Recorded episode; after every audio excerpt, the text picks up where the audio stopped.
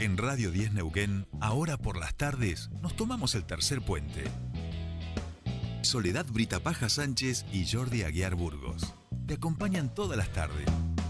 De 15 a 17.30. Información, análisis, entrevistas, música en vivo y columnistas de todos los colores y sabores.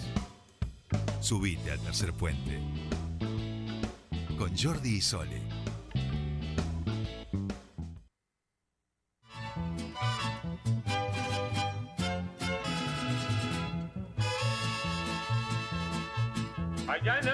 Grande, allá donde viví.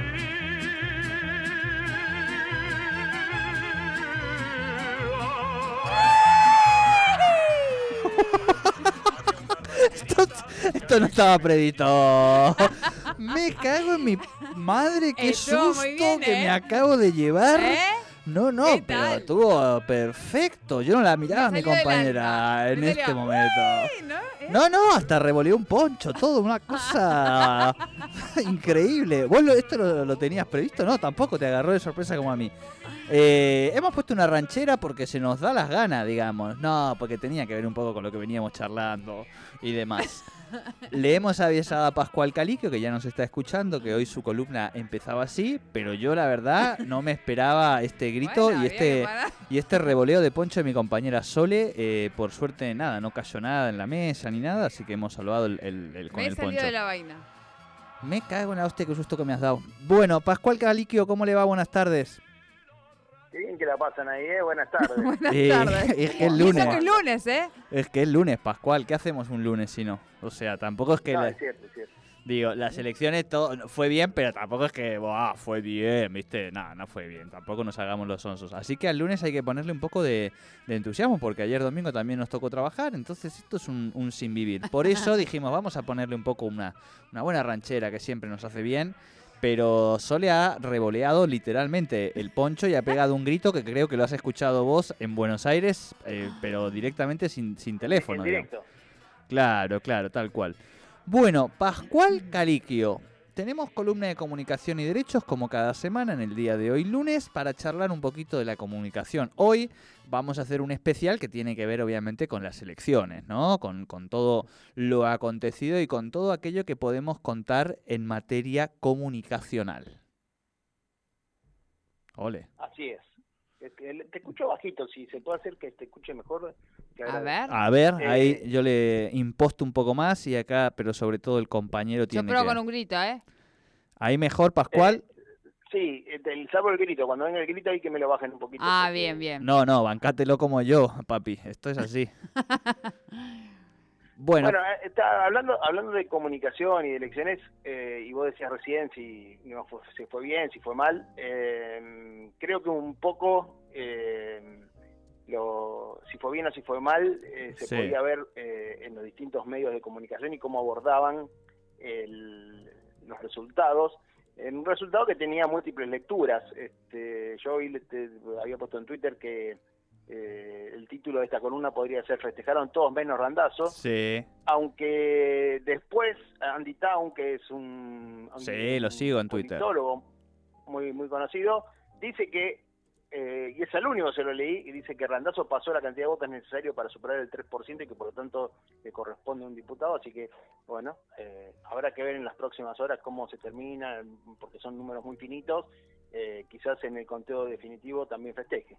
Eh, Mirá, so- so una- bueno, yo quiero decir que lo de Randazo me lo dijiste vos, yo hice el, proseguí el chiste aquí en la región y a un par no se me rieron, me miraron como diciendo, bueno, tampoco, viste, Eh, bueno, bueno, digo, si estamos todos contentos, era el chistecito. Pero mirá vos, si Randazo entra, hasta la madre contenta, ¿qué tal? Hasta la madre contenta, sí. Eh, y a qué voy con esto, que un poco tiene que ver con cuáles eran las, eh, las expectativas, ¿no? De una noche en la que eh, algunos ganaron pero no estaban tan contentos y otros perdieron y quizás estaban más contentos de lo que uno podría haber esperado. Eh, por un lado, en, en los grandes, eh, digamos, en los grandes partidos, eh, eh, junto por el cambio volvió a reafirmar eh, su, su triunfo a nivel nacional, pero el- la sensación fue que en la provincia de Buenos Aires pensaban sacar más, más votos, o sea, hacer una victoria aplastante, y fue casi un empate técnico. Eh, y bueno, y eso también fue leído en, en- en- el frente de todos como, eh, bueno, creían que, eh, que estábamos muertos y acá estamos, se va a hacer difícil, pero estamos hay que prepararse para el 2023, ¿no? Claro, no, no estábamos lado- muertos, estábamos de parranda, ¿no? Que es lo que se suele Claro. eh, decir. Exacto, exacto. Eh, y eh, bueno, y eso se notaba, se, se notaba también en las caras, en los gestos. Eh, creo que en el caso de, de Juntos por el Cambio, o Juntos, no sé cómo se llama ahora, eh, la, la imagen para mí más, lo, lo más representativo es el rol que se le asignó a Macri. eh, Sí, en el centro de la escena. segundo- en el centro de la escena, pero en un segundo plano, ¿no? Es Sí, decir, sí, este, Y, y que muchas veces eh, era, yo me divertía viendo, estaba en un lugar que no se escuchaba, o sea, no, no podía escuchar qué estaban diciendo, pero sí mirar, y, y los gestos que tienen que ver también con quiénes aplaudían y quiénes no, por ejemplo, cuando hablaba la reta. Sí, Eh, Claro. Cuando que Bullrich y Macri le costó un ratito aplaudir cuando todos sabían que todos aplaudían, digamos, ¿no? no, Ahí y, se está jugando también. Eh, y y Vidal- cantitos, y cantitos entre las fuerzas, Eso. perdón. O sea, cuando hablaban los radicales, eh, les, les cantaban los del PRO, y cuando hablaban los del PRO, les cantaban los radicales. Eso y Vidal Ah, ni siquiera lo saluda, ¿eh? Estaba sin sonido. Sí, sí. Vidal no ¿Cómo? lo saluda. A, Ma- Ah, a me- Macri. me- hay cosas que voy reconstruyendo eh, también. No, con- no, no lo saluda. Saluda a. mm, Bueno, saluda a la reta, saluda. Pero no lo saluda a él. Lo pasa de largo. Lo pasa incluso por el medio. Tiene que pasarlo por el medio y no lo saluda. O sea, era difícil ignorarlo. Claro. Sí. Pero Vidal le agradeció a mucha gente, ¿no, Sole? Eh, sí. Yo hoy llegué un poco como indignada. Eh, voy a decirle a la audiencia. Sole, sí. Eh, a mí me llamó mucho la atención que eh, la candidata a, diputada por la ciudad eh, fuera... eh, el primer mensaje con el que ella arranca su discurso es que ese triunfo se lo dedica a todas las personas, perdón, pero, o sea, me cuesta creerlo, a todas las personas que estuvieron, me río porque, o sea, estuvieron encerradas, que no pudieron salir a trabajar, ni poder ir a estudiar, ellas son las que se lo merecen porque ahora van a poder, o sea, como que iban a poder salir a partir de haber elegido eh, al modelo que, ellos estaban proponiendo. Eso. Y yo, yo propuse que fueran... Claro.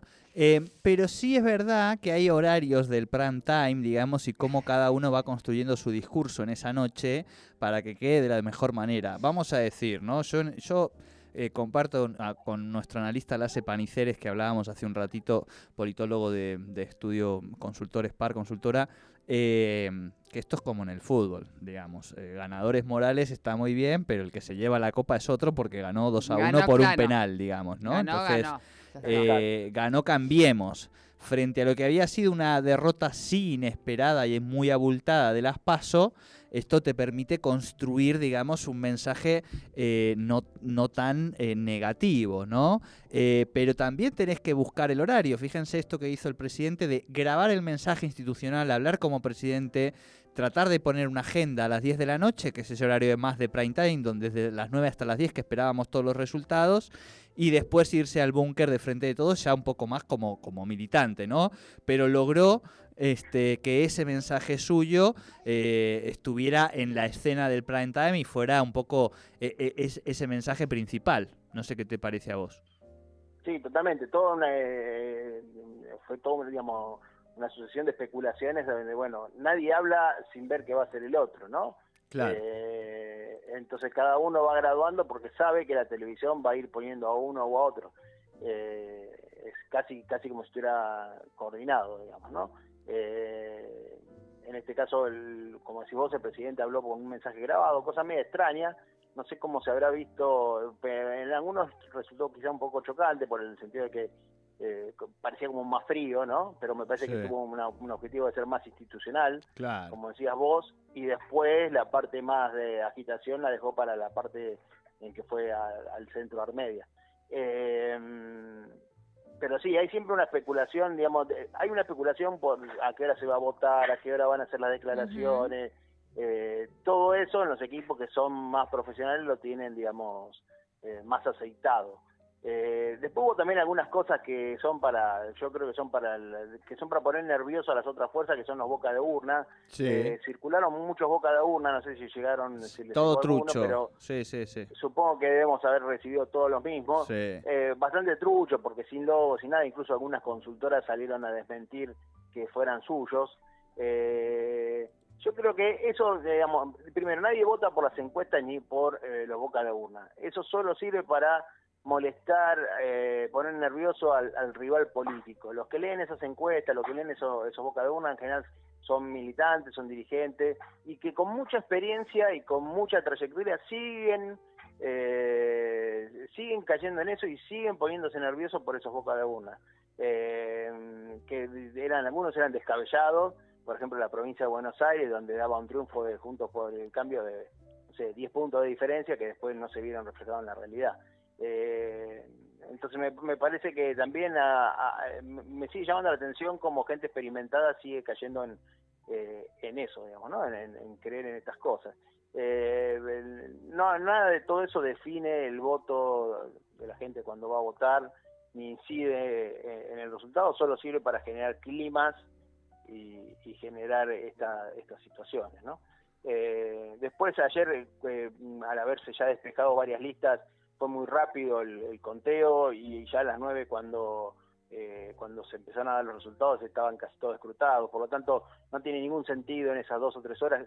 Es cierto que todos tienen que llenar espacio, que el periodismo tiene que llenar lugares, pero eh, nada, son dos horas que hay que esperar y, y ya tenés el resultado eh, que, correcto, digamos, ¿no? O incluso si vos tenés una fuerza con, con Sí. con las mesas testigos, ya lo sabés eh, bastante rápido eso.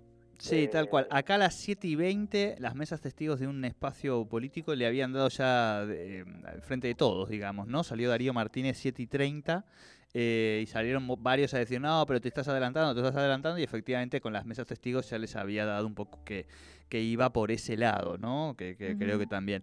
Eh, y otra cuestión que me parece, Pascual, como para nombrar, eh, es que se suman a esta, a esta Cámara a partir del 10 de diciembre varios diputados que, van, que son periodistas, comunicadores, comunicadoras, ¿no? Ujú. Creo que Santa Fe Sí, el Santa ejemplo Fe. más paradigmático. Aquí finalmente Carlos Seguía eh, sacó 14 puntos, 53.000 votos, que no les son suficientes para ingresar a la Cámara de Diputados de, de la Nación, pero que igualmente hizo una, una buena performance. Sí, hubo algunas, eh, en algunos lugares que hubo, por ejemplo, como en, en Rosario, en Santa Fe, como, como vos mencionabas, que hubo varios candidatos, Claro. candidatas periodistas, ¿no? Eh, incluso la que ganó, que votó en Buenos Aires, fue muy llamativo porque anunció que iba a votar en, en Buenos Aires.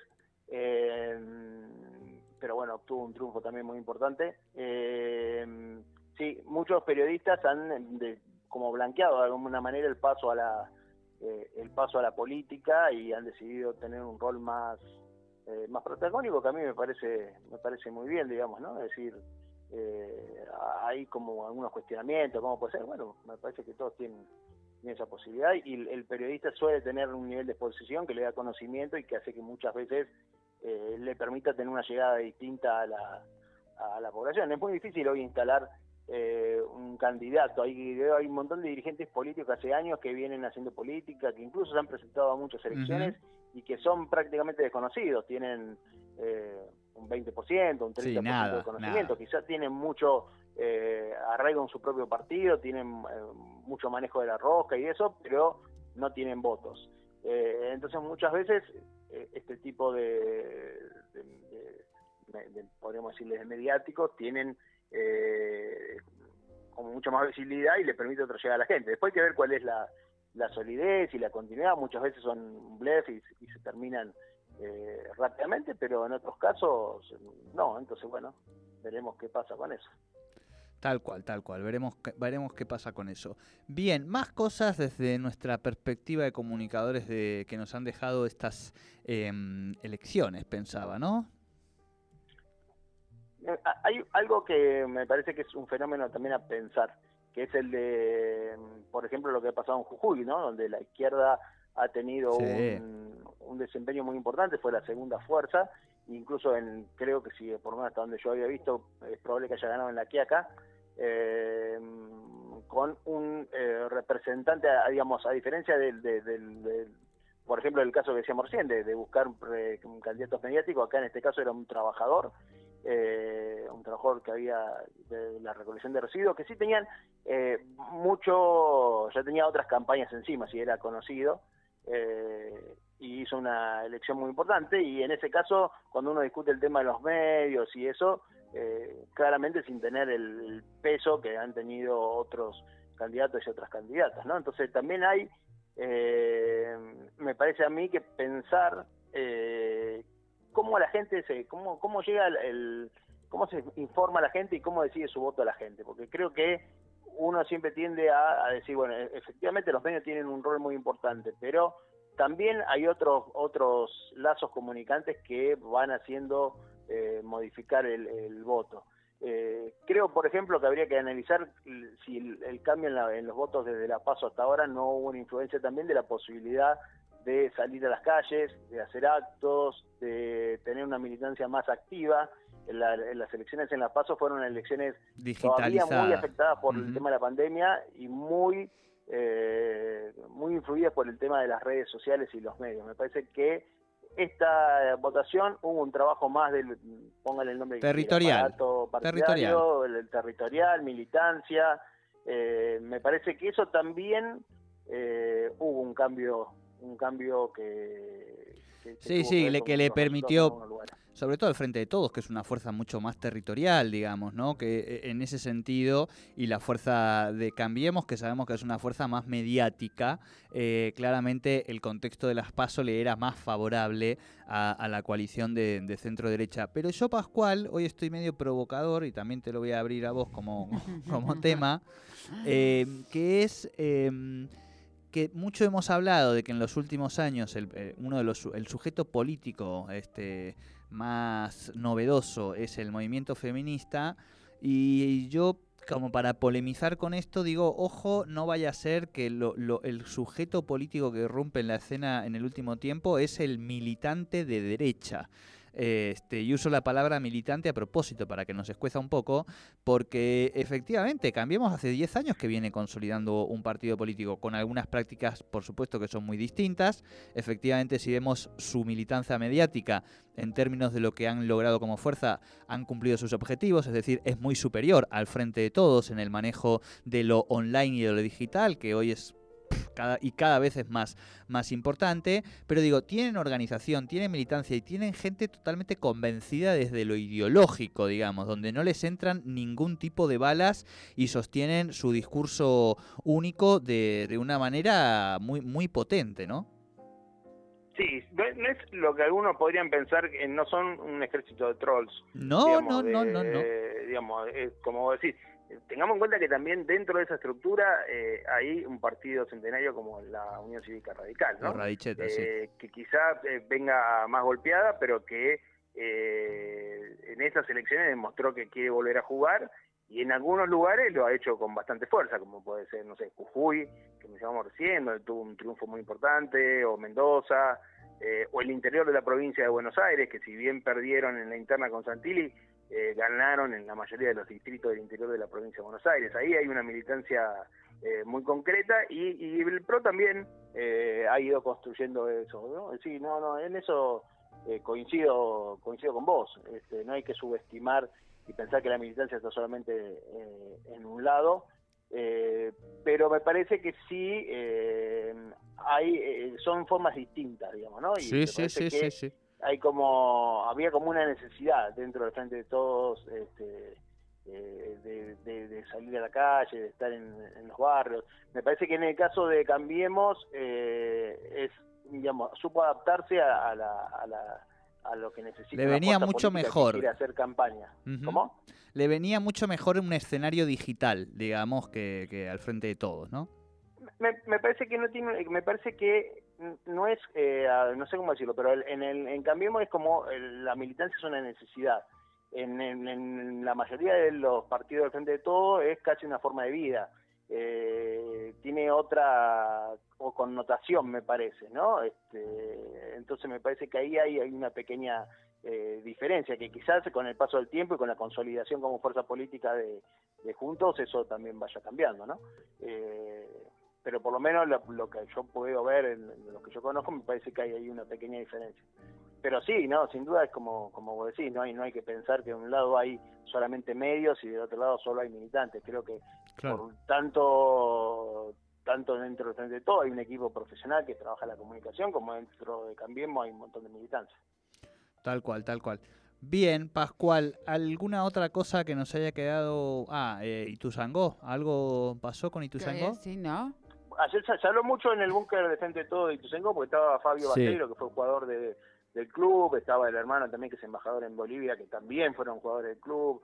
Este, Ah, los mucho- Basteiro eran jugadores de Ituzangó, no sabía eso, mira. sí, fueron jugadores de Ituzaingó y este, bueno, estuvimos charlando ahí un poquito. Eh, en Ituzaingó se hizo también, fue uno de los lugares donde hubo una levantada de, de frente de todo, pero ganó, ganó Cambiemos. Eh, no, una cosa que le quería decir, aparte de lo de Ituzaingó, que perdió, salió campeón, miren lo que son las paradojas, salió campeón, eh, digamos, salió no, salió primero del, del campeonato, pero no salió campeón. Apa, Después se lo explico eso, porque es muy largo de explicar. bien. Pero a, a lo que yo iba con una cosa, que es, se habló mucho en los medios, le infló enormemente, hay números estadísticos de el caso, digamos, del fenómeno Milei, ¿no? Sí, Eh, que tiene que ver un poco ahí para pensar el- lo que es el centralismo de la comunicación total. porque sin duda fue un fenómeno eh, porteño, claramente porteño, con la lógica porteña, y, y cuando uno analiza los números, por ejemplo, fue más fuerte el peso del, del Frente de Izquierda dentro del panorama nacional, con más este, lugares donde ha tenido desarrollo, con más, Sí, mayor sí, cantidad sí. de votos. Pero viste que Eh, lamentablemente hay gente en este país, no se entiende bien, yo no lo entiendo, que se quiere parecer a los porteños. Entonces lo terminan reproduciendo. Y en este marco de las elecciones, acá unos boludos armaron el Partido Libertario en Neuquén, por ejemplo. ¿Y cómo le fue? No, no, no No, llegaron no a competir, no llegaron a no, competir. Ah. Están, están en ese Sí, sí, proceso. No, seguramente lo van a intentar extender. Lo que quiero, y seguramente Milei va a empezar a recorrer el país. Pero por lo menos en, el- en, la- en estas elecciones creo que es un fenómeno netamente porteño eh, y que sin duda hace que todos los analistas hablen de un fenómeno que es un fenómeno de la ciudad de Buenos Aires, donde ya otras veces, por ejemplo, la UCD ha tenido 11 diputados, digamos, decir, eh, quizás no en una expresión de este tipo como es hoy, pero que las expresiones de derecha han tenido ya representatividad dentro del electorado porteño. Eh, me, pa- me parece que digo me era un- también un dato para pensar cómo la comunicación muchas veces eh, hay que pensar en cómo se federaliza no la- la circulación de la, de la comunicación para que porque es muy llamativo el peso que tienen los canales que muchas veces se los dicen nacionales no hay canales nacionales salvo la televisión pública hay que recordar son canales de la ciudad de Buenos Aires que tienen licencia para transmitir en la ciudad de Buenos Aires pero que con el desarrollo del cable eh, se han ido extendiendo o con sus repetidoras se han ido extendiendo a otros lugares ¿no? Que vuelva, que vuelva tarde mix, loco. Eh, bueno, Pascual, como siempre, te agradecemos muchísimo. Abrazo grande, buena semana. Nos vemos, muchas gracias. Nos hasta vemos, luego. buena semana. Pascual Caliquio con Derechos y Comunicación aquí en Tercer Puente.